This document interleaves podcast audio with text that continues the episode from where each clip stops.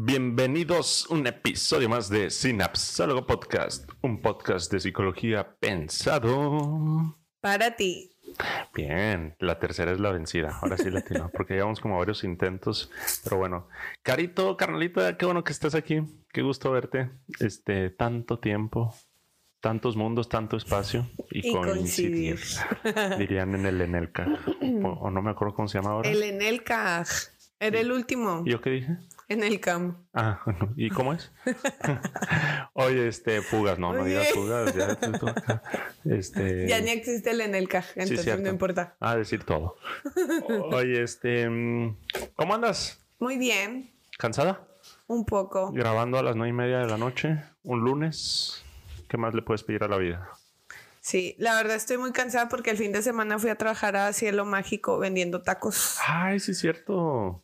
Y ¿Qué diferencia hay entre vender tacos y ser psicóloga? Pues yo creo que la, el cansancio físico. Ahí es la diferencia. No, pues un chorro era más una bromilla. Pero... pero yo creo que la, la diferencia más grande es el cansancio físico. Oye, los tacos, chava, ¿por qué los sacaron del uni? No sabemos. No, no, no se le dio ninguna explicación. Ni chava sabe. Pues en este podcast apoyamos rotundamente que los tacos Chava vuelvan al estadio universitario. Por favor. Al estadio más pasional de México. ¿Qué es eso de andar vendiendo chicharrones fríos? O deja tú eh. eso. Acá Molcas ya compró. Cars Junior, toda fría. Esa sí está bien gacho. Cars Junior, patrocínanos. Santa Clara, patrocínanos. Oye, Santa María. no, yo estoy bien mal ya. No, y eso que apenas es lunes. Bien, oye, este, pues hoy te traigo un tema para que dialoguemos juntos. Es acerca de un videojuego que, que nos ayudó un chorro en nuestro proceso personal. Así es, un videojuego nos ayudó mucho en nuestro proceso personal y de pareja a mi novia y yo, o sea, Karen y yo, que tú la conoces, es tu comadre. Creo que ya la quieres más que yo. Sí, confirmo. Oye, pero un chorro, o sea, Alan también la quiere más. Este, Oye, pues es alguien que puedes querer muy fácil. Sí, se deja querer, se deja se querer. deja querer. Y ahí está, mira, en el suelo. Le dije una silla y dice, no, aquí en el suelo. Saludos al Toby. Este. Pedorro. se echó un pedillo hace rato. Nos sacó de onda. Este, y es un videojuego de que está en Xbox, en PlayStation, en, Wii, su primer plataforma, no Wii, Nintendo Switch, este fue su primer plataforma. Este, y está bien chido, la verdad, te lo recomiendo un chorro. Se llama It Takes Two. Ya has escuchado hablar de él porque ya platicamos anteriormente de él. ¿Qué, qué recuerdas de este videojuego tan hermoso? pues que es un matrimonio eh, que están a punto de divorciarse y como la mayoría de los matrimonios, pues no se dan cuenta de lo que están viviendo los hijos durante el proceso del matrimonio. Exactamente. Este, sí, el videojuego para los que nos están escuchando se lo recomiendo ampliamente. Este es recomendable incluso terapéuticamente. Este es una pareja que tienen una niña. Ella es May. Este, May es una perfeccionista con un intelecto penetrante, una ingeniera la que trae el pan a casa, esa es May, la que se encarga de traer el pan a casa, tenía un gran talento para el canto, pero lo abandonó y enterró para siempre su amor por la música. May dice que no le importa haber dejado la música, pero por dentro siente que ha perdido una parte de sí misma. o sea, algo de las pasiones que ya hemos hablado. Ahorita lo vamos a tocar. Lo está Cody, que es el papá amo de casa cariñoso. Un cariñoso papá, amo de casa, con un gran sentido del humor y un talento único para la jardinería. Sin embargo, a Cody le cuesta centrarse. Después de años luchando por sacar adelante su vivero, el negocio quebró. Cody se considera un fracaso, incapaz de mantener a su familia. Encima acaba de convertirse en un gracioso muñeco de arcilla. Ahorita les, les platicamos lo del muñeco. Otro personaje bien importante es el gurú del amor que es el Dr. Hakim. Ahorita lo vamos a meter, ¿ok? El Dr. Dr. Hakim es uno de los personajes que habitan en el mundo mágico en forma de libro de autoayuda, titulado Libro del Amor. Como famoso experto en amor, el libro afirma haber prometido a Rose que arreglaría el matrimonio de sus padres. Este güey, un tipazo. que, que digo, es un experto en el amor y tiene una pinta mexicana. Este, como si los mexicanos Como el humor o como. El humor, el acento, usa maracas todo el tiempo. Este, bueno, no sé si las maracas son mexicanas, ¿verdad? Pero así como, como mariachi con maracas. Ok. Y por último, el otro personaje muy importante es la hija Rose. Rose, la hija de Cody y May, se ha criado siendo una niña alegre y despreocupada, desde que sus padres empezaron a distanciarse y a discutir constantemente. Rose cree que ya no puede compartir con ellos sus preocupaciones, por eso abre su corazón al libro del amor y a los dos muñecos que ha creado con materias de desecho. Eso es importante, los muñecos esos están hechos de desecho. Y luego estos cuatro personajes, ¿cómo funcionan?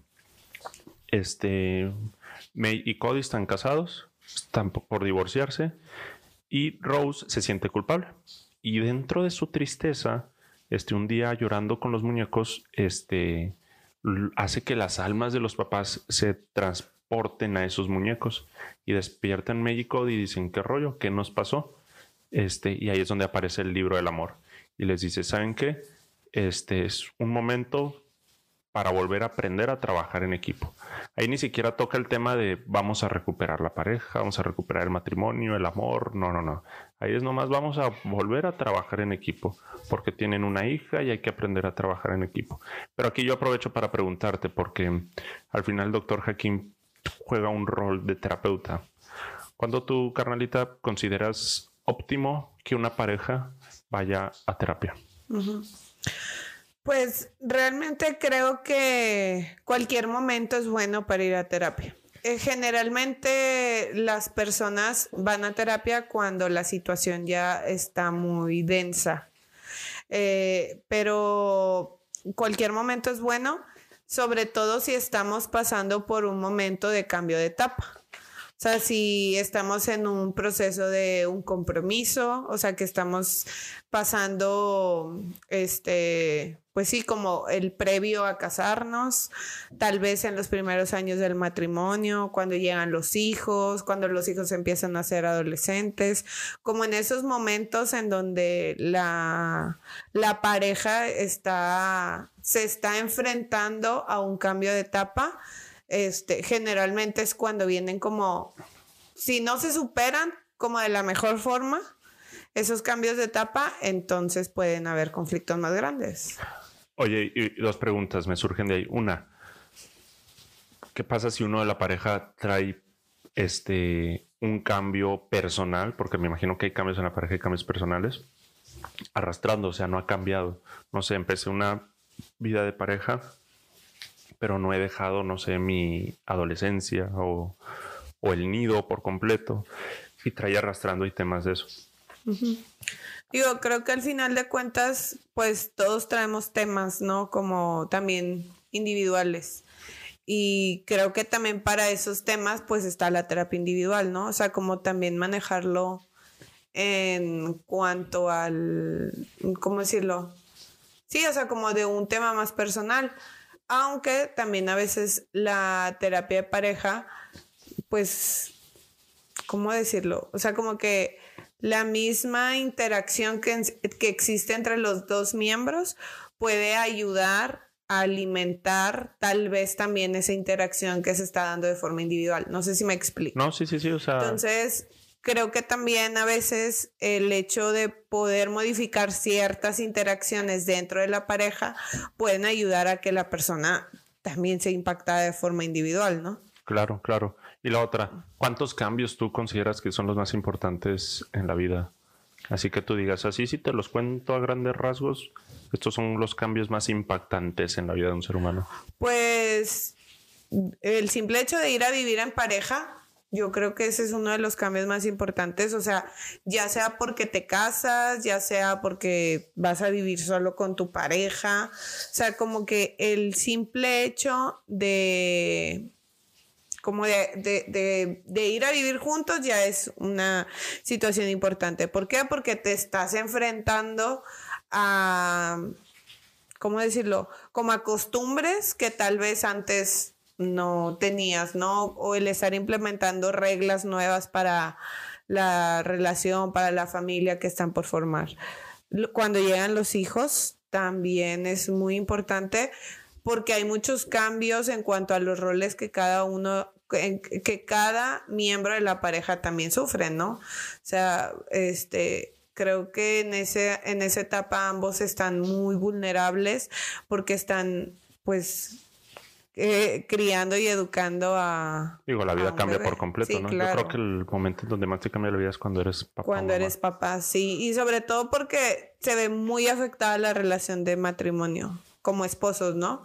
Porque se enrolan mucho en el rol, pues, de padres y el rol de esposos como que lo van dejando hacia un lado.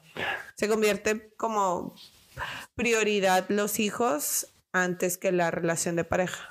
Ahí te va. Bueno, antes de yo decirte el, cambio que se me está viniendo a la mente, este, mm, algún otro que quieras rescatar, así que hey, échenle ojo. Pues también cuando los hijos se van, o sea, el nido vacío, también es un cambio importante para los padres sobre todo como pareja, porque muchas de las parejas es en esa etapa donde deciden terminar su matrimonio. Cuando los hijos se van, por darle más importancia a los hijos que a la propia pareja. Pues a veces, o sea, creo que el volver a... Es tanto el tiempo que han estado, pues sí, o sea, es tanto el tiempo que han estado con los hijos que cuando se quedan solos es como, pues, ¿y tú qué onda? Sí, ¿no? Y lo dicen constantemente muchos terapeutas o sea, no, perdamos de vista el hecho de que la persona más importante en nuestra vida es la pareja. Sí, claro. Este, y es bien fácil dejarse llevar por los hijos. Incluso esos problemas se ven desde que el hijo está en la panza. Te ha haber tocado ya en, terapia de pareja que tal vez uno está embarazada. Este, lo empiezan a hacer todo por el hijo y no le he gritado porque está embarazada y no he hecho esto porque eh, estoy embarazada. O sea, ya todo se empieza a centrar de alguna manera y es enseñarles, hey, que estés embarazada no es un pretexto para que tengas tus diálogos de esposo y conversaciones incómodas, éntrale. Desde ahí se empieza a notar hasta bien grandes, ¿verdad? Digo, no los quieren dejar ir. Hasta los 30. Puedo hablar de muchos casos.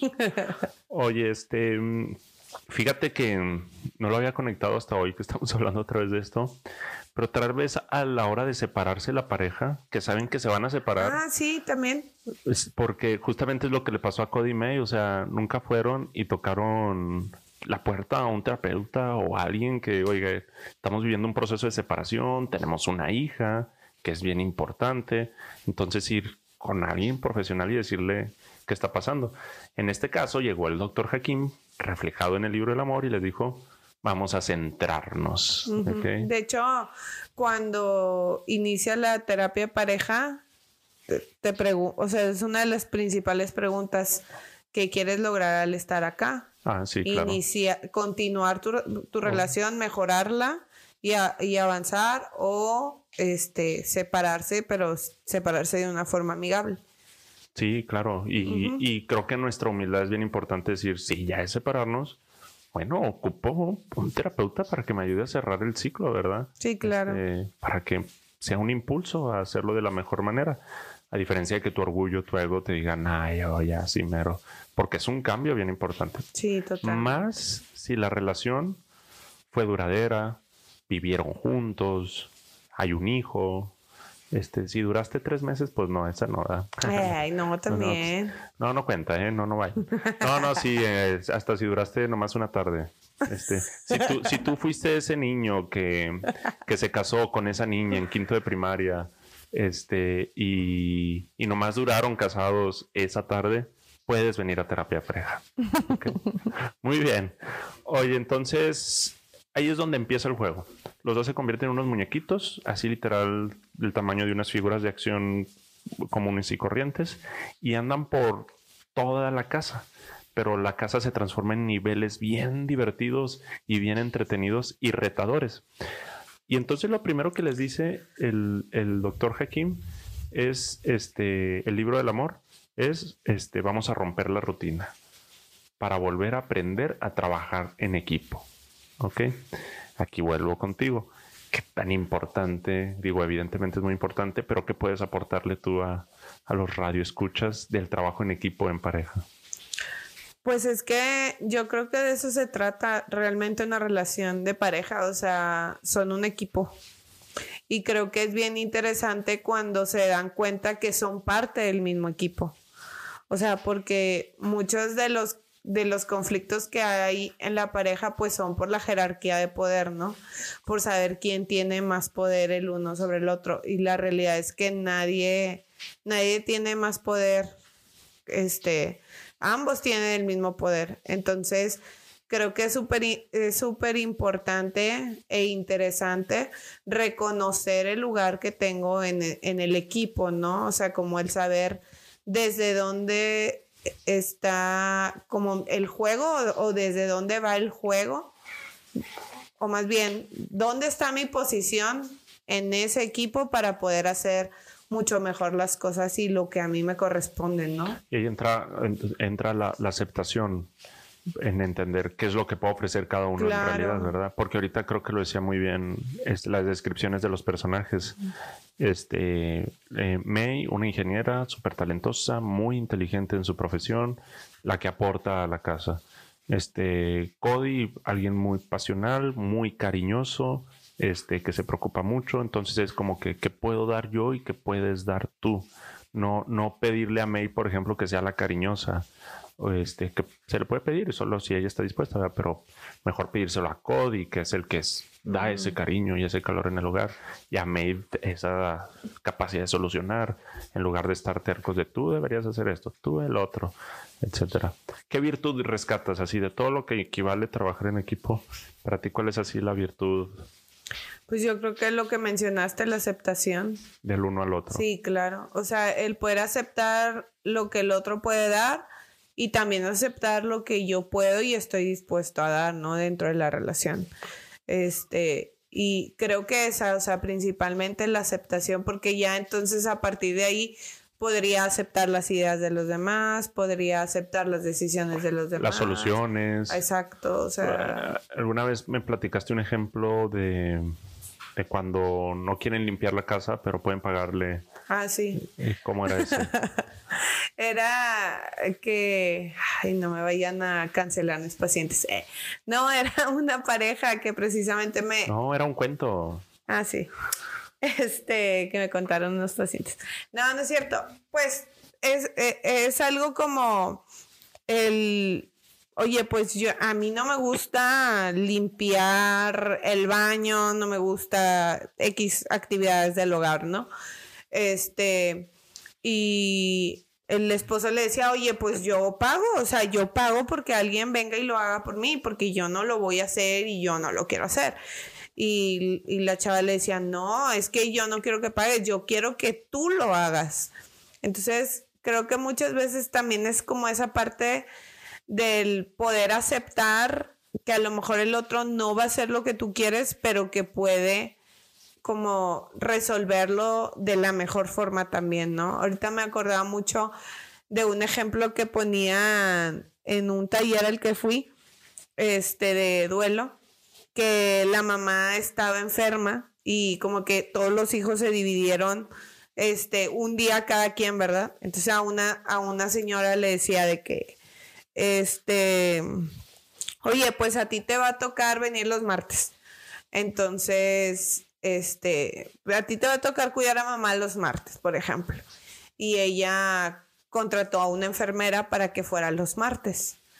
Y pues llega la enfermera, ¿verdad? Y la hermana le habla y le dice que, oye, ¿qué onda? ¿Dónde estás? ¿Dónde estás? Porque está una enfermera aquí. Lo, ah, pues porque a mí me toca que la, o sea, hacerme responsable de que el martes la cuidarla. o sea, era su manera de aportar. Exacto, eh, yo te estoy mandando a alguien de que no, pero es que quiero que estés tú. No, yo, yo voy a ir los domingos para pasarla bien, yo no sé cuidar enfermos, la enfermera sí, entonces, o sea, como esa parte de poder aportar lo que nos corresponde, aunque no sea realmente desde, desde desde mí, ¿no? Y como puedes, porque tal vez ese día esa persona trabajaba y es como... Como poderlo negociar, ¿no? Y estar dispuestos a eso. O sea, lo importante es que se logre la solución, este, que somos todos contra el problema. Sí, es un excelente ejemplo. Y el libro del amor, bueno, quería enseñarles precisamente esto. Vuelvan a aprender a trabajar en equipo. y así va funcionando todo el juego. Toda la dinámica del juego gira alrededor de que para poder brincar de nivel, uno tiene que hacer cierta cosa, bajar una palanca, mientras el otro le pica un botón y brincas y cuelgas y todo. y todos los niveles van teniendo distintos poderes que, que, incluso tienen su significado si te pones a analizar más a fondo. Por ejemplo, el del primer nivel, que es como en una casa donde tienen una casita así fuera de la casa que tienen todas las herramientas. El cobertizo, creo que así se llamaba. Este, el poder del, del esposo de Cody es eh, lanzar clavos tipo Thor y los lanzaba y luego les chiflaba y el clavo volvía a él. Entonces él tenía que ir clavando clavos, así los lanzaba literal, mientras la esposa algún clavo se colgaba, pero luego mientras saltaba tenías que quitar el clavo y mandar otro clavo. O sea, literal lograr esa coordinación que está bien padre. O sea, y cuando así con tu pareja lo estás jugando, se siente bien bonito. O sea, como que estamos entrando en esa coordinación. Este, y el poder ahí de la, de la esposa, que era May, era un martillo, o sea, poder como destruir cosas o aplastar o colgarse con ese martillo de otros lugares, con la parte de atrás de los martillos. Entonces ahí andaba también columpiándose. Y para yo pasar, ella tenía que martillar y pues uno avanzar, etcétera. Este, y así todos los niveles van funcionando de alguna manera así.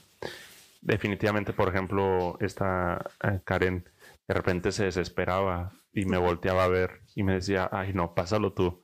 Y yo así en, en coach empoderado de, en, en, porque sí, o sea, ese funjo, funjo mucho ese rol en las empresas de hazlo tú, tú puedes, dale que no tiene nada que ver con terapia, sino es impulsar. Ahí estaba de que dale, dale. Y ahí estaba como 30 veces hasta que salía. Yo pues me ponía a ver TikToks por mientras, ¿verdad? y, ya hasta que le salía, pero luego ella se sentía ya muy orgullosa porque bueno, ya no estaba acostumbrada a jugar videojuegos. Y así todos los niveles están, están bien entretenidos. Pasas de un cobertizo y luego llegas a un árbol donde estás peleando contra unas ardillas primero contra unas abejas, pero luego contra las ardillas tipo Street Fighter, y pasas así un chorro de modalidades eh, de juego. Y, y, esas abejas se supone que eran unas que Cody tenía que quitar para limpiar la casa, para que no hubiera un panal de abejas, y ahí todo todo el, todo el camino están discutiendo de eso. Pero bueno, continuemos. Algo que van descubriendo ellos durante el episodio es que es bien importante no centrarme solo en mi beneficio propio, este, como pareja, que a veces tendemos mucho a eso. Empezamos a centrarnos en, nuestro propio beneficio y qué es lo que me conviene a mí y qué es lo que le conviene a ti. Tanto fue en ellos centrarse en su propio beneficio que se olvidaron de su hija. O sea, no veían lo que estaba sufriendo, lo que estaba este, pasando, cómo lo estaba digiriendo. O sea, era lo último que pensaron literal que va a pasar con la hija. Este, y la hija realmente estaba muy herida por lo que estaba sucediendo, se estaba culpando.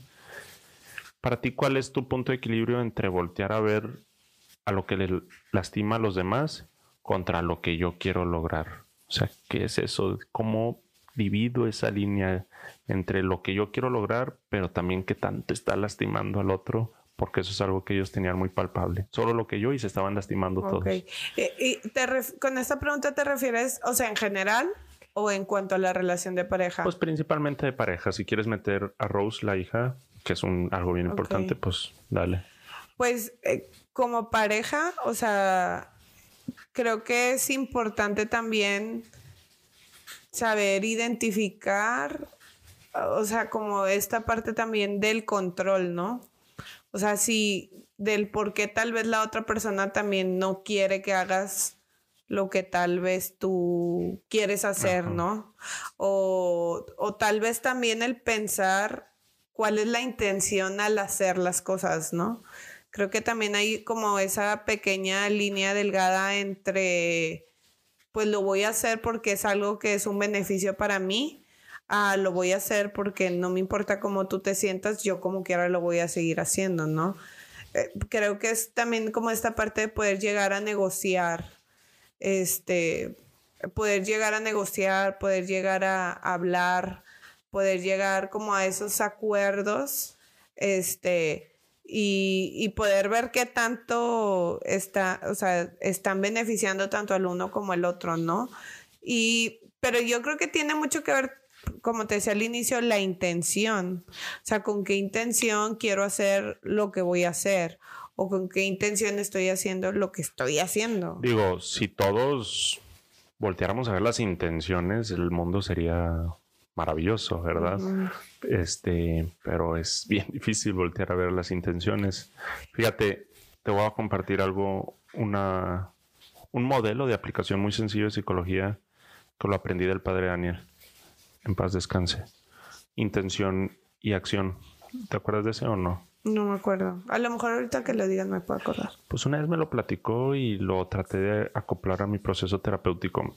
Este, él me explicó una vez, uy, hace un chorro, este, que la intención final de todo ser humano, y eso lo descubrí conforme estudié psicología, es su propio bien. Siempre. La intención final de todo ser humano es su propio bienestar. ¿Dónde llega la bronca? En que las acciones empiezan a distorsionar la intención. Y entonces, por ejemplo, en el tema de pareja, que es en el que nos estamos entrando, tal vez para mí, este, decirte hoy, mm, no te, no sé, hoy estoy cansado, no voy a lavar los trastes, este, yo estoy buscando mi propio bien. Este, pero como lo digo, la acción puede distorsionar toda la intención. O sea, si lo digo de una manera así como totalmente impulsiva, me deja de poner gorro, estoy bien cansado, no me escuchas, no sabes lo que siento, pues ahí la acción nubló toda la intención. Y entonces él decía, lo más importante es siempre tu intención que vaya recta, tu acción que vaya recta a la intención. Y eso lo uso mucho en terapia padres e hijos. Ya ves que te he dicho últimamente que con adolescentes trabajo mucho. La intención de los papás, por ejemplo, es el propio bien del hijo. Pero lo hacen por medio de regaños, castigos, unos con golpes. Pero al final la intención del papá es el bien del hijo porque en el hijo depositaron su propio bienestar. O sea, para que el papá esté bien, necesita que el hijo esté bien pero con su concepto de bienestar. No sé si ya estoy filosofiando mucho, pero por ahí va. Y entonces hacen acciones que para ellos están bien y que según ellos son buenas para el hijo, este, pero en realidad el hijo ya está creando su propio concepto de bien y mal. Sí, claro. Y, y ahí, por ejemplo, el paciente adolescente es cuando tu papá grite o algo, concéntrate en la intención. ¿Y por qué está gritando tu papá? Y luego ya empiezan, porque está buscando su propio bien. Exactamente. Tu papá grita no porque sea malo, no porque te quiero obligar. Es la manera de gritar, quiero estar bien, pero para yo estar bien, quiero que tú estés bien. Y ya, entonces tu trabajo de aquí a la siguiente vez que te vea es concentrarte en las intenciones, así como lo dijiste. Pero es un súper reto. Sí, claro. Y al final de cuentas, o sea, sobre todo con los adolescentes, eh, con este ejemplo que pones de que el, la intención del papá es que esté bien el hijo para el estar bien cuando debe ser al revés. Yo estoy bien para que mi hijo también pueda estar bien. Exacto. Pero pues es muy complicado, o sea, por lo mismo de esto que dices de las intenciones, pues no se alcanza a lograr ver esa buena intención del padre. Y, y a mí me regaña mi novia porque, Karen, Porque yo sí peco un chorro de buscar las intenciones de las personas. O sea, incluso en el suceso más reciente que me pasó, tú te lo sabes, al final yo estoy buscando que lo están haciendo por una buena intención. Este, y me quedo con eso. Este, pero luego me aterriza muy bien Karen porque a veces me dice, este, no, también hay que buscarle de vez en cuando ahí algo que, porque si confías de más también te va a comer el mundo, ¿verdad? Este, pero es un, equilibrio total. Pero si si volteáramos, creo, a ver más las intenciones con las que hacemos las cosas y que es tu propio bienestar, este, creo que viviríamos más en paz en este mundo. Sí, sobre todo, o sea, en cuanto a la relación de pareja, pues si volteamos a ver, así como dices, de que, bueno, con qué intención me está pidiendo o está haciendo esto, pues es con una buena intención para él mismo, porque me lo tendría que tomar personal de que lo está haciendo en mi contra. Sí, o, llegar tarde, por ejemplo, que esa es una de las más comunes. Este, no sé, se le hizo tarde al, al novio y la novia lo toma personal ¿no? ¿Con qué intención está haciendo su esfuerzo de llegar lo antes posible? Algo sucedió, tal vez no quiere llegar tarde, tal vez sí, ya hay un tema ahí. este, pero sí voltear a ver la intención. Eso le sucedió precisamente a los papás, porque ellos, según ellos, a los papás de regresamos al videojuego. Este, no a mis papás, no a mis papás también les pasó. regresamos al videojuego. Los papás creían que para curarse tenían que este, recibir una lágrima de su hija. Y entonces dijeron, vamos a hacerla llorar. Y entonces, ¿cómo la hacemos llorar? Y se acordaron de su juguete favorito, un elefantito así bien bonito con una coronita. Y luego ese mundo es en, la habitación de Rose, la hija. está bien divertido, o sea, todo es juguetes y vas, te subes a carritos, resbaladeros, pelota, albercas de pelota, está bien divertido. Y, el, mundo, fin, la etapa final de ese mundo es secuestrar al elefante. Pero mientras la están secuestrando, es una elefante bien bonita, me dio un chorro de cosa. Según ellos estaban haciendo algo bueno, con una buena intención, pero la acción terminaron quitándole una oreja al elefante, terminaron quitándole una piernita. La elefantita iba así toda de que, no, ¿qué me está pasando? ¿Por qué me hacen todo esto? Y ellos, no, es para que recuperar nuestros cuerpos y estar con nuestra hija. O sea, una buena intención, volvemos, pero la acción estaba diciendo estaba muy distorsionada. Exacto, la, acción estaba distorsionando la intención por completo. Y volvemos a lo mismo, o sea, a veces los papás que dicen, para mí esto es bueno, pero al final a la hija cuando vio a su elefante toda rota, fue un sufrimiento todavía más. Mis papás se van a divorciar, no sé qué va a pasar con mi vida. Y aparte mi juguete favorito está deshecho, empezó a llorar un chorro. Según ellos se iban a curar y cayeron las lágrimas y no se curaron y, como que empezaron a reflexionar de qué está pasando.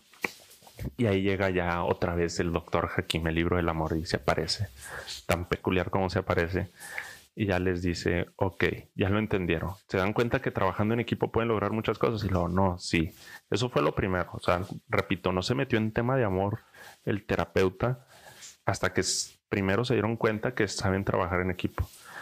Y luego ya les dijo, ok, y quieren nuevamente la pregunta que tú dices que se hace en terapia de pareja es bien importante. ¿Qué es lo que quieren? Y ya los dos, no, pues vamos a intentarlo. Y ya, el libro se los lleva a unos nuevos niveles, pero ahora para trabajar ahora sí el tema de recuperar el amor en la pareja. ¿Ok? Que en ese punto el juego se divide, superaron la amargura y aceptaron sus errores propios. Este, y pues aquí te pregunto a ti, porque ya como que se dieron cuenta de sus errores propios, ya se dieron cuenta que realmente estaban haciendo algo mal. Para ti, ¿cuál es ese momento clave en que una relación sí puede lograr permanecer junta o hay que manejar mejor un proceso de separación? O sea, como ellos. Pues yo, creo que eso es una decisión totalmente de ellos, ¿no? Como pareja. O sea, como el... Eh, muchas veces, y, me gusta este punto porque muchas veces como terapeutas nosotros creemos que tenemos como, o sea, como que todo lo que vemos alrededor de la pareja decimos, ¿por qué están juntos? Deberían de estar separados. y muchos terapeutas hacen eso. Claro, o sea, a mí me escucha, me ha tocado escuchar terapeutas que dicen, es que ¿por qué están juntos? Ellos ni se debieron de haber conocido. Pero es como, a ver, ni siquiera conoces realmente la historia y todo lo que han vivido ellos como pareja para poder decidir si están bien o mal, ¿no? Creo que eso es totalmente una decisión de ellos.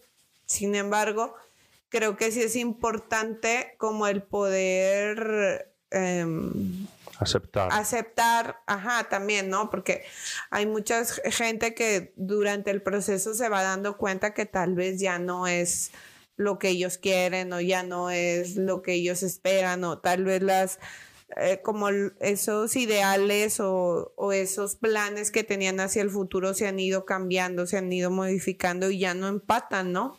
Como una relación de noviazgo también, ¿no? Que llega un punto en el que tal vez también se pierde.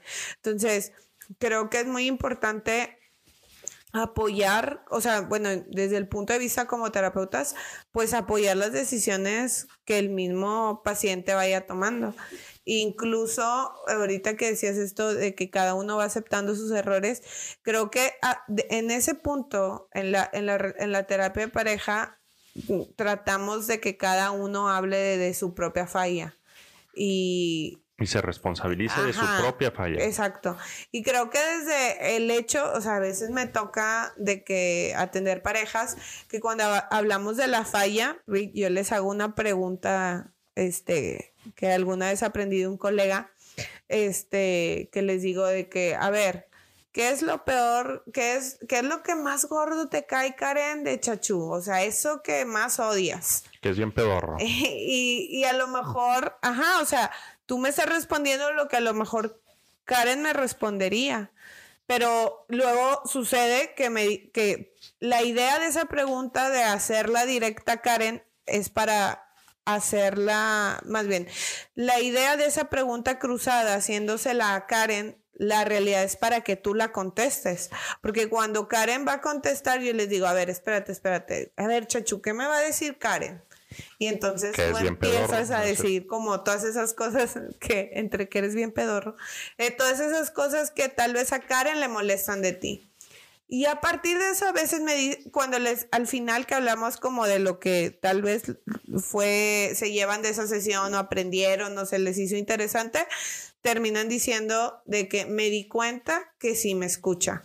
O sea, que sí sabe esas cosas que me molestan de él o de ella, que sí es consciente de eso, ¿no? Entonces, creo que a partir de ahí, a veces como entre más nos están diciendo esas cosas que nos molestan, pues como que más las hacemos o menos las hacemos, ¿no? Entonces, creo que el poder empezar a reconocer también, oye, pues yo me he equivocado en esto, porque generalmente las parejas siempre están viendo lo que el otro está haciendo mal.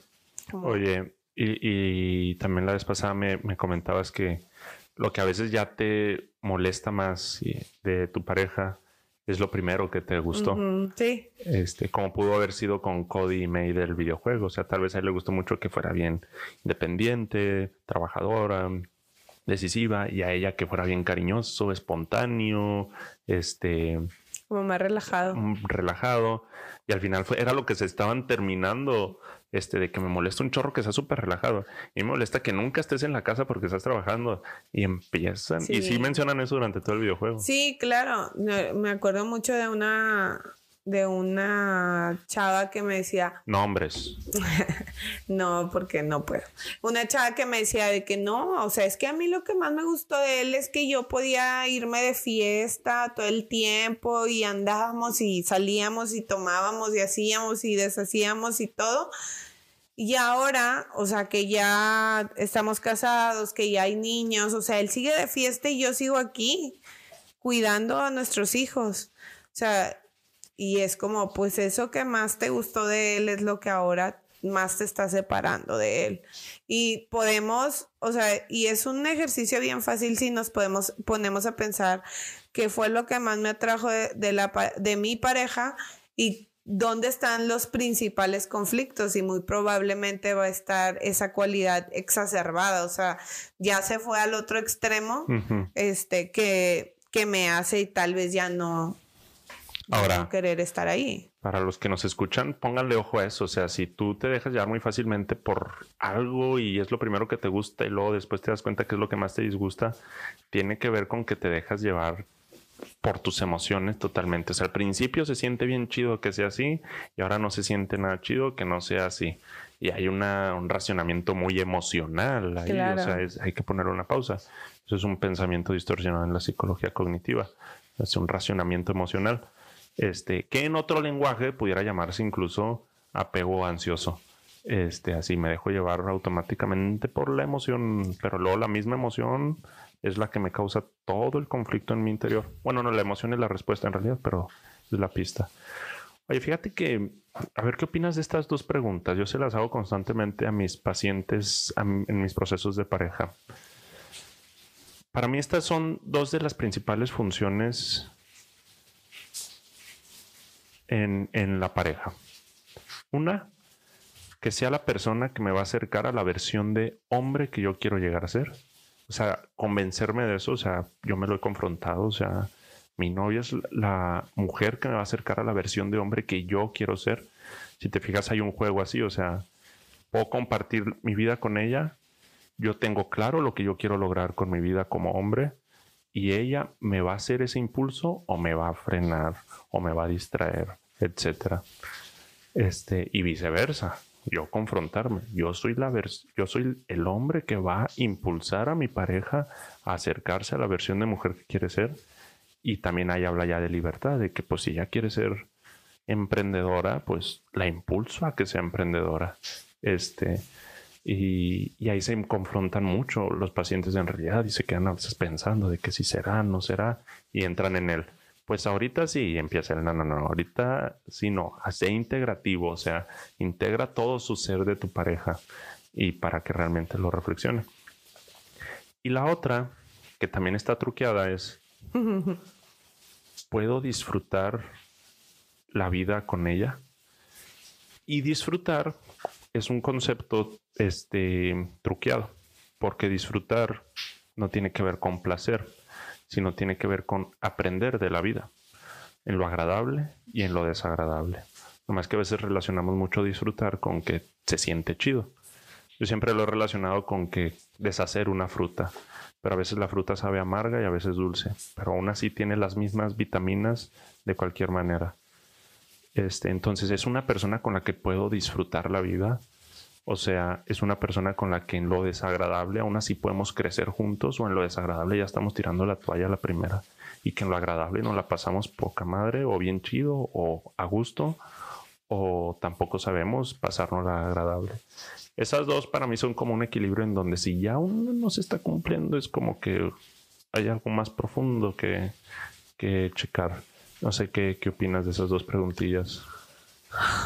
Pues yo creo que, o sea, como la, primera, eh, no sé qué tanto sea también como la responsabilidad del otro hacia lo que yo soy. O sea, como el decir, bueno, esto que yo, esta forma de actuar o esto que yo estoy logrando o esto que yo estoy haciendo, pues va a depender de mí pero también... Hay un impulso. Ajá, hay un impulso, ¿no?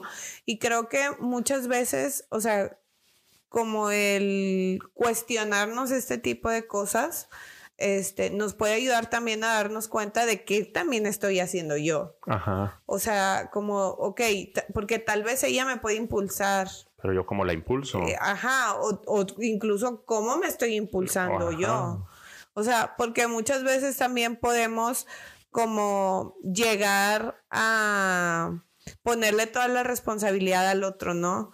Y creo que eso también, pues, puede ser como muy, como una... Trampa, ¿no? Ajá, o sea, como un arma de doble filo, ¿no? En la que, en la que, ok, así como entonces me estás ayudando a ser mi mejor versión, también sacas lo peor de mí. o sea, porque entonces estamos responsabilizando al otro también de lo negativo. O sea, y creo que ahí sería muy importante también aprender a identificar, o sea, como dónde está mi responsabilidad y dónde está lo que el otro viene y aporta simplemente, como el sumar. Y fíjate, me vuelvo ahí a lo que te decía la pregunta al inicio. Cuando uno de la pareja culpa constantemente al otro, tú sacas lo peor de mí. O sea, a veces sí me siento bien chido y me impulsas, pero también sacas lo peor de mí.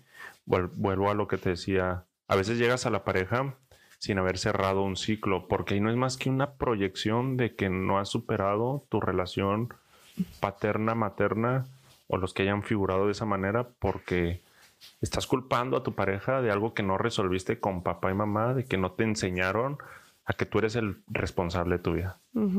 Este, y sea quien sea.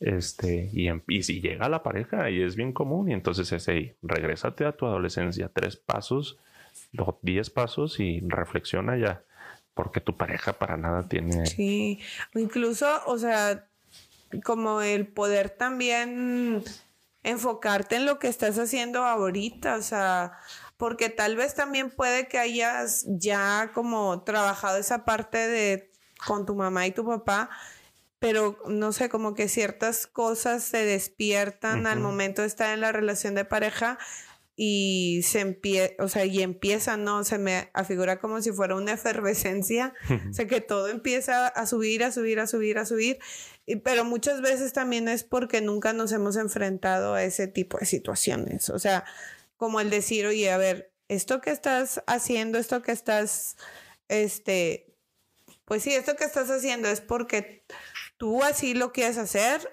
o porque realmente hay como otros factores externos que, tal. Ajá. Pues sí, y regreso a los papás, la verdad, yo creo que tienen responsabilidad de mucho, porque precisamente yo creería que son, no, pues no creo, sostengo que son los papás los primeros que te deben de enseñar estas cosas, de, que, de que te des cuenta que las demás personas tienen sus propias elecciones, que las demás personas pueden hacer este, muchas cosas y no es tu culpa. Y es que creo que tiene mucho que ver también con la parte de la individualidad y de la independencia. O sea, a, veces también como el aprendernos a reconocer como individuos, o sea, creo que eso también marca una diferencia importante en mi relación de pareja.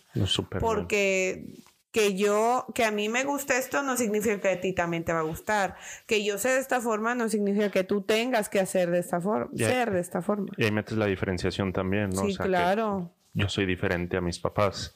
Este, o sea, soy un individuo aparte a mis papás. Exacto. Porque si no te diferencias, este, creo que no terminas nunca de independizarte. Exacto. Porque siempre vas a estar como volviendo a lo mismo. Me acuerdo mucho de, de, un de alguien que me decía, es que en mi casa todos gritan. Y le pregunté, ¿y cuál es tu casa?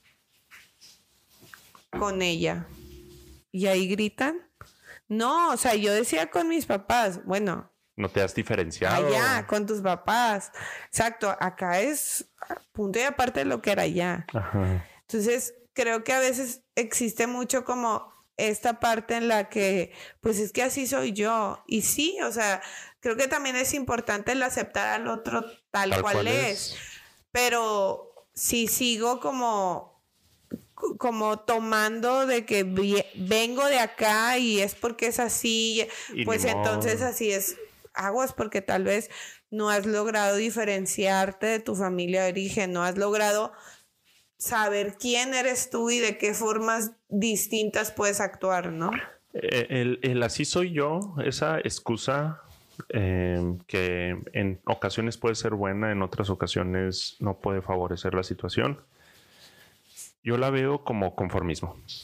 O sea, literal, no es que así soy yo. Este, y me, tómame o déjame. O sea, incluso ahí también ya está entrando algo de manipulación. Este, y no es más que conformismo. Y es algo bien importante con los pacientes.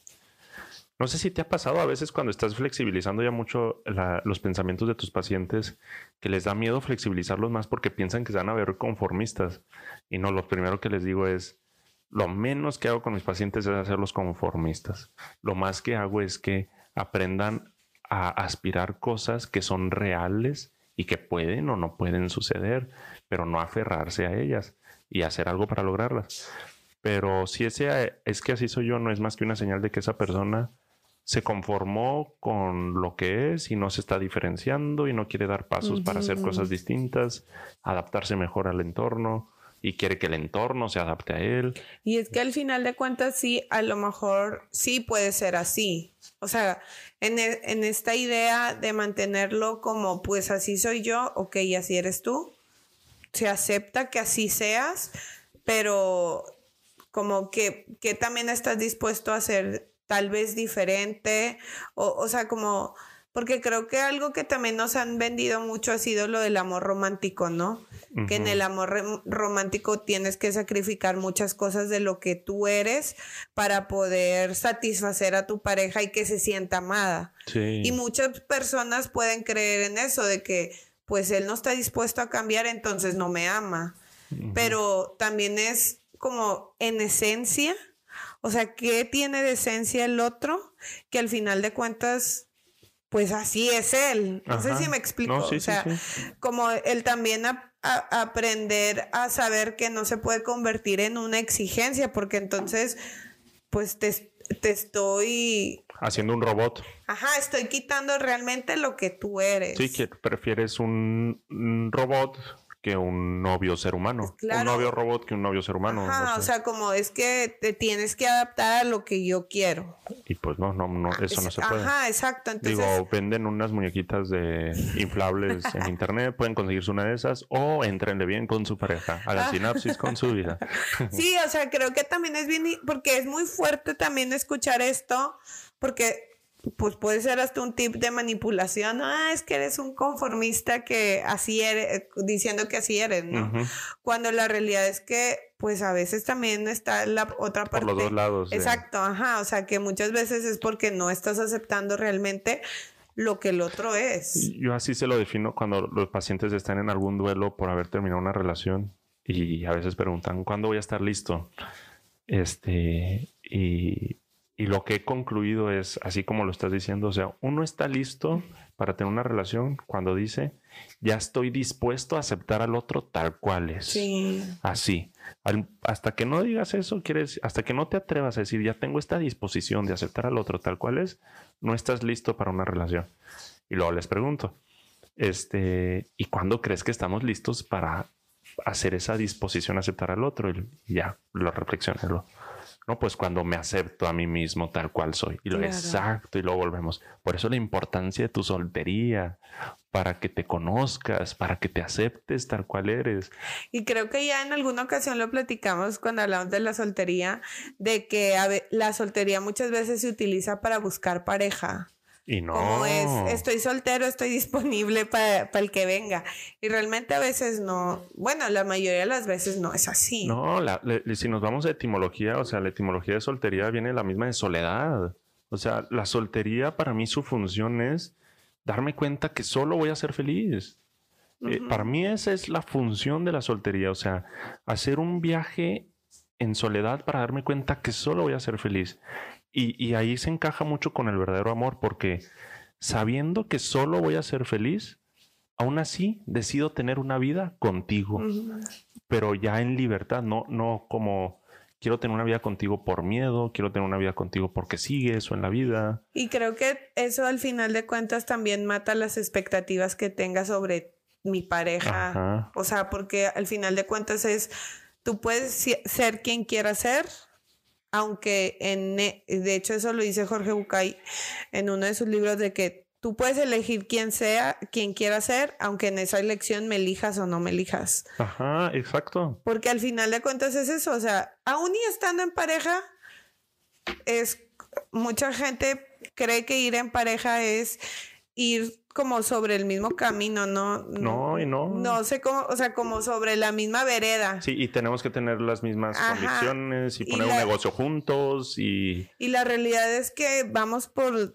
veredas diferentes, tal vez acompañándonos, pero nos vamos a enfrentar como hacia distintas situaciones, ¿no? Sí, como el, TikTok, igual y lo ponemos por aquí, que, van caminando, pero van subiendo y bajando, no sé si lo has visto. No, no lo he visto. Ahorita le decimos a Karen que lo consiga, tiene ahí todos los TikToks. este, así que van subiendo, y, o sea, van así como tú dices, en veredas distintas que se van entrelazando y a veces se comparten, pero a veces se separan y nunca se sueltan de la mano. Ajá. Este, eso sí, este, sí tiene Exacto, porque al final de cuentas por ahí va la relación de pareja, o sea, como esa parte de, pues como lo dice la oración de gestal, ¿no? Tú eres tú y yo soy yo. Y, o sea, al final de cuentas no hay como expectativas entre lo que tú eres, o sea, no, no viniste a cumplir mis expectativas ni, ni yo las tuyas. La oración de gestal pensé que ibas a decir algo así como en la iglesia o algo así. Eh, ya me iba a persinar. Tonto. Este, no, no soy el padre Jaime. no, o sea, al final de cuentas. A Jimbo. al final de cuentas, o sea, va por ahí, o sea, el saber. Y, y es que creo que tiene que ver mucho con la idea del amor romántico. Totalmente, o sea, y, luego por la idea del amor romántico, no tenemos una buena experiencia de soltería, eh, porque ya estoy con la idea del amor romántico. Yo sí creo que, que la invitación más grande que les hago hoy en este episodio a la raza es, dense cuenta que solos van a ser felices.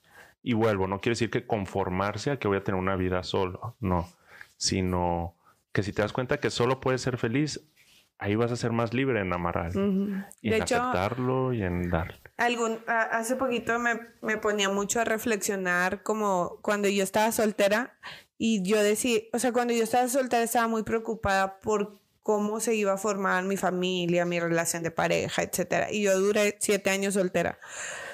Digo, porque estaba de moda. Claro. Era la canción, estaba.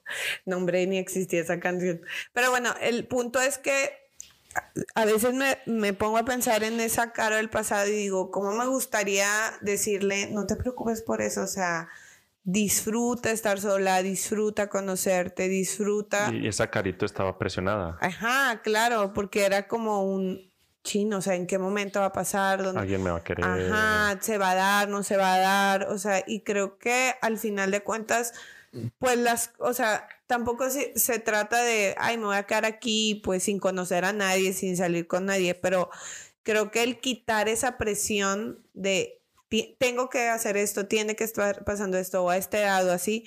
Creo que muchas veces, en vez de ayudarte a disfrutar el proceso, solo se siente como más complicado y más tedioso. Claro, no, hombre, sí. No se disfruta de la misma forma, ¿no? Y luego te hace tanto daño no saber que solo puedes ser feliz, que te quedas en una relación que por más que se han esforzado o ha hecho esfuerzos incorrectos o correctos, no se atreven a dejar. ¿Por qué? Porque me da miedo que solo no voy a ser feliz. Exacto. Y es, otra cara de la moneda que después platicamos, ¿verdad? El juego, volvamos al juego. Sí, y pues bueno, este, cómprense un Xbox, todos. y jueguenlo. pásenme su gamer tag para agarrarnos a balazos en el videojuego. No, pues este, fíjate que después de que en el, si volvemos al videojuego, este, pasan de esa parte en donde superan la amargura y el libro les dice vamos a recuperar el amor y les dice una serie de pasos entre los que más les dice cuatro entre los hoy lo más les voy a decir dos si quieren aprenderlos jueguen el videojuego e Takes Two para PS4 computadora Xbox Series S y X y Nintendo Switch este pero voy a rescatar dos de esos que uno es la importancia de la atracción en la pareja no perderla, hacer cosas para que no se pierda. Y eso sucede mucho. Yo creo que al inicio de cualquier pareja lo que más hay es atracción, como dos imanes se atrajeron como polos opuestos y ¡pum! Y conforme pasa la, vida y siguen juntos, pues pareciera que, que lo van rompiendo, ¿no? Y luego pasa lo que decías hace un momento, la atracción se convierte en los hijos. Este, ahora estamos juntos, pero por los hijos, y un día se van los hijos y cómo nos atraemos tú y yo. Este, ¿Tú qué, qué dices de esta parte, esta, esta virtud de la pareja que es la atracción? ¿Cómo mantener la atracción a la pareja, Carito? Pues creo que es muy importante también el siempre recordar por qué elegí a mi pareja. O sea, que de hecho es una de las principales intervenciones que se hacen dentro de la terapia. Eh, como el poder recordar qué fue lo que los unió, qué fue lo que más te gustó de él o de ella, este, qué cosas eh, tal vez eh, los mantienen juntos, sobre todo cuando son relaciones largas, de oye, pues qué ha aportado él a tu vida para que sigas eligiéndolo, para que sigas estando con él. O sea, como el ir, y, y es cierto, o sea, pues yo creo que yo no soy la misma Caro de la que Cano se enamoró hace seis años, porque he cambiado muchísimo, desde físicamente hasta en mi forma de pensar y en muchos aspectos, ¿no? Pero... desde que yo ando con Karen he subido 14 kilos. Hoy me di cuenta. Pero pues dicen que cuando subes de peso es porque... Hay amor. Hay amor. No, pues cocina bien rico. Sí, aparte. No, pero, o sea, creo que también es eso, o sea, como el, el ir identificando como esos buenos, ¿cómo decirlo? Como esas cosas buenas que sigue aportando, ¿no? O sea, a lo mejor no van a ser las mismas que, que yo aportaba a la relación hace seis años, pero hago otras cosas diferentes a las que tal vez hacía hace seis, que hace seis años no hacía. Entonces, creo que es eso, o sea, como el seguir manteniendo o manteniendo fresco esos motivos por los cuales decidí estar con esa persona y también voltear a ver las cosas buenas, porque creo que la relación a veces se, se hace una monotonía y cae en una rutina, que de hecho era de las cosas que hablamos la vez pasada, ¿no? De la rutina.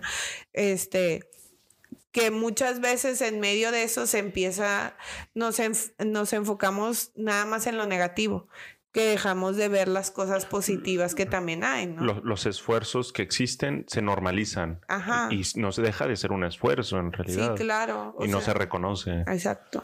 Y que porque al final de cuentas caemos como en un, pues es que te toca hacer eso. Ajá. Pero en qué momento dijimos que a mí me tocaba, o sea. Bueno, nosotros sí tenemos ese cuadro y dice que, no, es cierto. este, oye, pero. Ay, bien mensa, volteé. Sí, Este, aún así la rutina, también lo rescatabas la última vez que platicamos, es, es importante, ¿no? porque te mantiene, decías. Sí, o sea, la rutina también es muy importante porque, pues sí, o sea, al final de cuentas ya sé qué es lo que me toca hacer, pero dentro de esa misma rutina también podemos meter actividades diferentes. Ajá, eso es lo que yo te iba a decir que, que para mí es como la esencia de la atracción o una de las cosas que te ayudarían a mantener la atracción en tu pareja es, bueno, una, el humor. Claro. A mí se me hace eso bien importante, o sea... Es que el humor es muy importante en cualquier relación humana, incluso hasta en la terapia, o sea, si tu terapeuta no te hace reír, vete. Ah, Pero sí es muy importante también incluso el humor dentro de la, de la terapia, dentro de tus relaciones de amigos y claro, y por supuesto dentro de la relación de pareja. Carito y yo estamos desarrollando un modelo de terapia que tiene que ver con stand-up. Entonces, tómenlo este, y va a ser un stand-up de nuestras vidas. Son muy graciosos. Este, la tuya. No, sí, vaya que sí. Oh, sí. Este... El otro día, de hecho, Karen me decía, oye, ¿y si hago un TikTok en todo lo que hemos pasado? Y, y así, este, todo. Se viraliza. sí. Le, yo nomás le dije, creo que no es momento porque es muy reciente. Mejor, este, más adelantito. Cuando ya no exista TikTok. Este, cuando ya haya una nueva red social que se llame Tropi. no sé. Muy bien. Oye, y, luego, bueno, regresando al videojuego, una parte esencial para mantener la atracción, decía el doctor Hakim en el videojuego, que es este libro mágico, que fungía a la vez como guardián de Rose, la niña ese libro, este, es la pasión. Y, les enseñó, yo creo que ese fue mi mayor aprendizaje en ese videojuego, entre otros, cuando al final estábamos llorando los dos en la parte final del videojuego. Este pero el, libro explicaba que es bien importante nunca perder la pasión por algo en la vida y que cuidar tu pasión hace que tengas pasión en la pareja. Y luego les explicaba, no sé, la pasión de Cody, el esposo, era la jardinería. Y volteaba a ver a, a May el libro y le decía, ¿cómo le has ayudado a cuidar esa pasión de la jardinería? Y luego, no, pues no sé, o sea, el otro día le pregunté y y luego Cody la volteé a ver, nunca me has preguntado, llevan más de cinco años que no me preguntas nada de mi jardinería. Y el libro como quiera le dice, bueno, pero como quieres tu responsabilidad, ¿ok? Pero tú cómo impulsas su pasión, o sea, cómo cuidas la pasión de tu pareja. Y por ejemplo, la pasión de May era el canto, lo decíamos al principio de cuando escribimos el personaje. Y lo mismo, Cody, ¿cómo has cuidado la pasión de tu, de tu esposa? Estilo, ¿no? Pues no me acuerdo y ya todo el mundo, eso se trata de conseguir piezas para que May, la esposa, haga un concierto. Este, y está bien bonito esa, esa parte de, de cuidar la pasión de tu pareja. Y, y, dentro de las inseguridades de May, el final está bien bonito. Spoiler alert para los que no juegan videojuegos, los que sí lo van a jugar, tal vez pónganle pausa, terminen el juego y le ponen play otra vez aquí. Este May logra volver a cantar en frente a mucho público este, y justo cuando ya cuidaron la pasión de Cody y May recuperó su pasión, en ese momento, hasta se me pone la piel chinita, se vuelven a enamorar. O sea, el amor ahí vuelve como a resurgir. Cuando volvieron a cuidar, aceptar e impulsar la pasión del otro y el otro por responsabilizarse de su pasión, ¿verdad? Y ahí sucede algo bien bonito en donde los dos este, empiezan como a flotar y ya logran darse un beso después de un chorro de niveles y ahí, pum, recuperan su cuerpo. Este, y el libro le dice algo bien importante a May, porque May dejó la música porque no creía en ella misma, porque le daba miedo no tener una voz bonita. Y, y May, el libro le dice a May de que no viniste a este mundo para, para cumplir las expectativas de los otros. Viniste a este mundo para creer en ti misma. Punto. Y ahí me recuperó el canto y se besaron, recuperaron sus cuerpos y, ahí continúa ya al final de la, de la, iba a decir película, del, videojuego. Este, bueno, ahora aterrizo. Eh, ¿Qué opinas de la pasión? ¿Qué se puede mantener para mantener una pasión en la pareja? ¿Qué tan relevante tú lo ves? ¿Cómo lo juegas? Y es que, fíjate, creo que más allá, o sea, creo que el mantener la pasión, y creo que pareciera ser como de que a pasión te refieres con eh, como más hacia lo que a mí me gusta. Ajá, no se refiere a lo no sexual. tanto a la pasión sexual, exacto. no. Creo que, o sea, está bien padre est- este ejemplo que pusiste porque creo que primero ellos mismos aceptan como esa pasión. O sea, eso que a ellos les apasiona, el por qué tal vez esas pasiones las dejaron o las dejaron de lado, no se enfocaron, etcétera. O sea, y se enfocan como en esta parte de primero reconocer ellos que han hecho con esa pasión Ajá. para después, bueno, ¿y tú cómo has aportado para que esa pasión se desarrolle en el otro, no? Y creo que a- al final de cuentas, en, como en todo este proceso o en todo este, en esta impulsar al otro, volvemos a la parte que hablamos hace un momento de aceptar al otro como Exacto. es, incluso aunque tu pasión a mí no me guste o no me interese o no. Que eso es bien común. O sea, Ajá, por- sí, claro. mi pasión es el fútbol. A Karen no le tiene que gustar el fútbol. Ajá, o sea, ahora el- la temporada pasada que yo compré el abono, a mí me gustó un chorro el fútbol y hubo muchos partidos a los que yo fui sola, casi todos fui sola.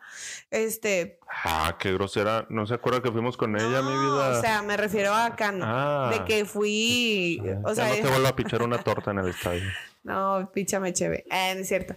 Este, al final de cuentas, creo que es eso. O sea, como el también aceptar que yo puedo tener mi propia pasión, que no significa que el otro la tenga que compartir No, para sentir que está apoyando esa pasión. Exacto. Nomás es como Ajá. un guardián ahí. Por ejemplo, Karen, la manera en que me lo ha apoyado, este, uno que le agradecí mucho es el del Xbox. Para comprarnos el carro que ahorita tenemos, vendí mi Xbox, este, para completar un poquitito más de enganche. Y un día Karen llegó y me dijo, cómprate otro Xbox. Este, ya cuando ya libramos la deudita. Dije, segura, y luego sí, y ahí empezamos. Y luego hasta empezó a haber muebles para acomodar el Xbox y así. Y sí sentí bien bonito, la verdad, o sea, porque sí estaba cuidando esa parte de mí que para mí es importante de repente subirme a jugar nomás 15 minutos, no pasa de eso, se los prometo. este, Yo tengo y- otros datos. de fuentes fiables. Claro, fidedignos. Ok. Pero nomás, o sea, si me paso son a 17 minutos. Todos los esposos que juegan FIFA en el mundo. Este. Y es una parte muy bonita, pero no pido que ella esté jugando conmigo o que esté allá atrás de mí o que este se haga también gamer, ¿no? Sí, o sea, y creo que también eso nos ayuda a descubrir las otras pasiones que el otro tiene, ¿no? Ajá. O sea, no sé, te digo, ahora que yo empecé a ir al estadio, pues realmente a mí me gusta mucho el fútbol. A Cano también le gusta, pero no es algo que le apasione. O sea, Cano, pues X. Eh, y ahora que yo compré el abono, pues le dije, oye, pues nos turnamos, ¿no? Un, un juego vas tú, otro juego voy yo. Y la respuesta es de, pues ve tú, o sea, yo no tengo problema con que vayas a todos los juegos tú. Y incluso también, este, ahora que vino un amigo de La Paz y le dije a Cano de que, oye, este, ¿quieres ir con Luther y conmigo para comprar, o sea, para conseguir los boletos? Y Cano dijo, no, por mí no hay problema, que vaya él, nada más consigue pues el boleto de él, ¿no? O sea, y nos llevó al estadio, incluso había algunas veces que él me llevaba al estadio. Tan bueno, Canobis. Ajá, o sea, creo que al final de cuentas también es eso, o sea, el aceptar que hay cosas que, que no vamos a compartir, pero no por eso no voy a permitir que el otro no lo haga. Ajá. O sea, acá no le encanta el anime. La otra semana va a ir a ver la película de One Piece. Mm, sí, va a ir ya. con sus amigos y, y- y la neta no me interesa esa película, pero tampoco le voy a decir, ay, no, porque no vas conmigo. O sea, pues Yo- no sé yo- si me explico, ¿no? Sí, yo se lo resumo a mis pacientes con estas tres partes. O sea, mientras lo que le haga el otro no este, dañe el respeto o no se meta con el respeto, con la libertad o la honestidad, este, hay que de cierta manera decir, dátelo, ¿va? Pero si en algo falta el respeto, merma la libertad o empieza a mermar también la honestidad, este ya es como que, ok, no. Pero pues mientras lo que le haga el otro no dañe una de esas tres, dátelo o permítelo o confía más bien. Sí, Este, claro. Pero muy bien. ¿Algo más que quieras rescatar de la pasión? Yo creo que principalmente eso, o sea, como el aceptar que tal vez no siempre vamos a compartir la misma pasión y, y el aceptar que el otro tiene pasiones distintas. Sí. Y tal vez va a llegar un momento en que también las vamos a compartir y que también... Oye, ¿y no te ha pasado? Bueno, como yo lo traigo esto reciente, de repente les pregunto cuando están aquí en pareja, dime una pasión de tu pareja. Y a veces no se acuerdan, o sea, a veces es de que, no, pues no me acuerdo. Yo lo hago diferente. Yo siempre les pregunto de qué cosas le gusta hacer a tu pareja, vale qué cosas. mismo. Sí, este, que, que, sí, sobre todo eso. Y hay algo que también les pregunto mucho es acerca de los ideales, de qué espera, cómo esperabas, más bien es, cómo espera, qué era eso que eh, Karen esperaba de quien fuera a ser su hombre ideal. Y creo que ahí también hay muchas que tuviera respuestas. un chingo de barba. Creo que ahí hay muchas respuestas muy padres porque entonces te das cuenta que muchas de las cosas que tal vez él esperaba, tú no las tienes y se convierten en exigencias. Ajá. Y ahí empieza la Ajá. trompita. Sí, claro. Entonces creo que también es muy importante identificar eso, o sea, que muchas de las cosas que yo quiero van mermando la libertad del otro, de lo que el otro es, la identidad. Pues sí. Bien, Carolita, pues la rescatamos, la verdad. Creo que sí, después de un ratito. Este, porque les he de decir que grabamos este episodio completo, como lo están escuchando, y su servidor escuchó el audio después y se escuchaba de la y pues no jaló. Y nos tuvimos que juntar hoy a regrabar, pero creo que salió mejor. Oye, este, mm, pues vas a tener un congreso. Sí, el próximo 12 de noviembre Viene este un ponente de Perú, se llama Jorge Ayala. Él es especialista en terapia breve centrada en soluciones, que es un modelo que ya conocía porque lo aprendí en la maestría, pero estoy como tratando de especializarme un poquito Dale. más en este tipo de terapia, O sea, así como yo soy sinapsólogo, tú eres pues terapeuta Solucionista. en soluciones, sí. solucionóloga. Solucionóloga. A eso me refiero. dirías tú. este, sí, y la verdad que este, esta terapia me gusta mucho. Es muy humana. Este, y pues nada, vamos a tener un congreso con él. Va a estar también Miriam, eh, John Haller, Fecha, Sofía Benavides. Costo y por dónde se pueden inscribir. Este, pueden seguir la página de blooms.mx. BLUMS. Ajá. Lo ponemos aquí. Blooms, este, punto MX por Instagram, por Facebook y pueden mandar un mensaje por ahí o incluso en la descripción está el link directo al WhatsApp y por ahí pueden pedir informes. Tenemos promoción a grupos. Si, si, si se inscriben, cua- bueno, tres, el cuarto es gratis. Ok. ¿Cuál como cuarto? quien dice. O sea, ¿cómo que cuál cuarto? O Ah, sea, la cuarta persona que Ah, se yo inscribe. pensé que una habitación. Menso. Y va a ser en, la, en el auditorio de la Prepa Pablo Olivas, en el centro de Monterrey. Ok. Entonces, pues entre más rápido se inscriban mejor, cuesta 500 pesos. Oye, ¿y cómo de vas? nueve a ¿Sí seis. va racita ya? Pues ya, ya va gente inscrita, ya se inscribió un grupo y como otras tres personas. Bien, ya se armó. Ahí van. Armó la trácala. Ajá. Oye, este, o pueden escribir a las páginas de Sinapsólogo y con gusto los canalizamos con Carolina Maite, Exacto. solucionóloga. O también me pueden escribir por mi Instagram, Sí. este de psicóloga. Y O en Tacos Chava también. Tacos, chava. Ay, como qué ricos tacos de chicharrón me comí ayer. si ustedes van a los Tacos Chava y dan el código, Ay, no tengo código de Ah, descuento. No, me no. ha dado. no me han dado. no muy bien. Pues Carolita, terminamos para ir a dormir porque ya es tarde ya es para tarde. unas personas treintañeras como nosotros. Este, sin antes decir, racita, nos vemos en la próxima y hagan sinapsis. En su relación de pareja. ¡Vámonos!